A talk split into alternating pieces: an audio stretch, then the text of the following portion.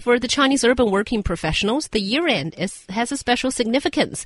Not only means a time to take stock and uh, conceive annual report, but also a reason to expect a big fat reward for someone's work and dedication in the past Chunky. year. Yeah. now, well, now fat stopped being rude. you when know? you're not talking about a person. Yeah, if it's a paycheck, an year-end bonus, uh, you know, pocket. So why do you think uh, receiving a red paper package is so sweet and meaningful to employees? Of course, it's so sweet and meaningful. It's sweet that, first of all, you're getting noticed by your boss that you've done a good job this year, and meaningful meaning that, well, you know, you'll get extra money to like buy stuff and all that kind of thing. You get extra reward, so it will certainly stimulate morale, and that's what bosses want, right? So to get people to work harder, and that is what you'll get by handing out these year-end red paper pa packages or these uh, year-end bonuses. So it Where's will. my bonus? That's, where's that's, that's What, mine? that's what I'm asking. Yeah, I, I, yeah, it's actually a sad topic for, it's, for it's, it's, us. It's actually really funny because some people are complaining, oh, you know, these people are getting so much money. These people, you know, they're they're they're getting new iPhones and, and all sorts of cool stuff.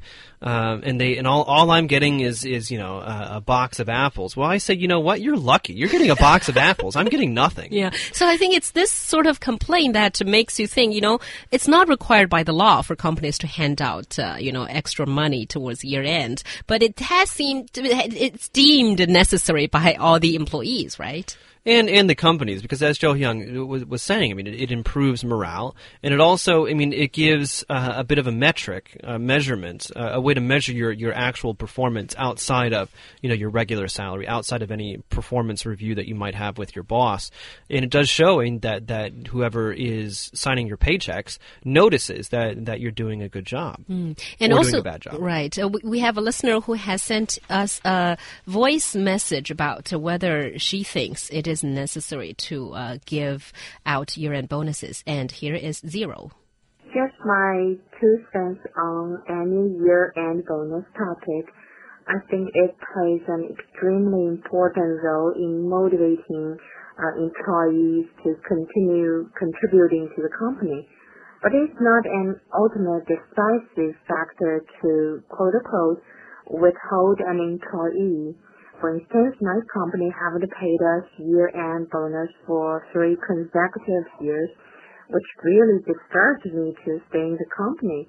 However, I plan to have a baby this year, so I'd better stay here and sharpening my skills. So that's an interesting final note. You know, I, i- it's bad that my company didn't give me any bonus, but since I'm going to have a baby, you know, why not just stay there? I guess it's a good enough reason. And also talking about year-end bonuses, it seems that uh, something is better than nothing. But right? Yeah, a case in point for all of us, right? Yeah. So I guess apples are okay in a sense. If you were, you guys were given apples, Apple's won't you feel? iPhone. And Uh, okay, apple, not apples. and also like a holiday abroad, gold bars, a car. Oh my God, these people Well, are look. so lucky. Well, no, but also, I mean, you have to remember that, I mean, the, the, all of these bonuses are in proportion to the value. It will, in most cases, without any kinds of corruption. Uh, you know, they are going to be in proportion to the value that they that they have created for their company. And so, if we look at some of the the, the biggest bonuses, the most um, highest ticket bonuses that, that we've seen this year, and it's it's been in real estate and, and finance, which makes a lot of sense. I mean, because real estate real estate agents, I mean, they can make tons and tons of money off of their their commission fees, um, and and they're going to be making a lot of money for their their agencies as well. And the same is true for for people who work in financial companies. Um, you know, in some cases, you know, tr- one trade can be worth millions of renminbi, and so if if they're able to have you know a yearly record of, of bringing in that much profit.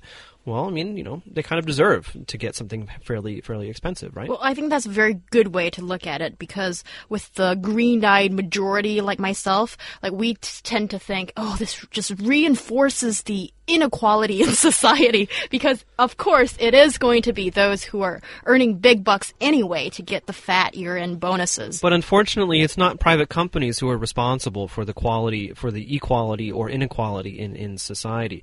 Um, and I I mean, if, if there is in fact a problem, well, it's the government's responsibility to do that. Um, so yes, of course, we can complain about, oh, you know, they're making too much money and blah blah blah. Um, but you know, it's it's it's their it's their prerogative. It's the company's, the private company's prerogative to do that. Yeah, that's right. But also, I think it's a smart, actually a smart way uh, for the company to, you know, give a kind of acknowledgement to employees without actually having to spend that much. Because, say, if you're only giving apples or oranges, you know, it's really cheap, but it's still something. It, It may is still purpose. something. Yeah. And that's it for this edition of Roundtable, m- ending with uh, John's moaning. Thank you Uh, for I'm listening. crying. Oh, okay. Can you tell? Yeah, no, I can't. But You're looking at me. All right. You're smiling. I can attest to that.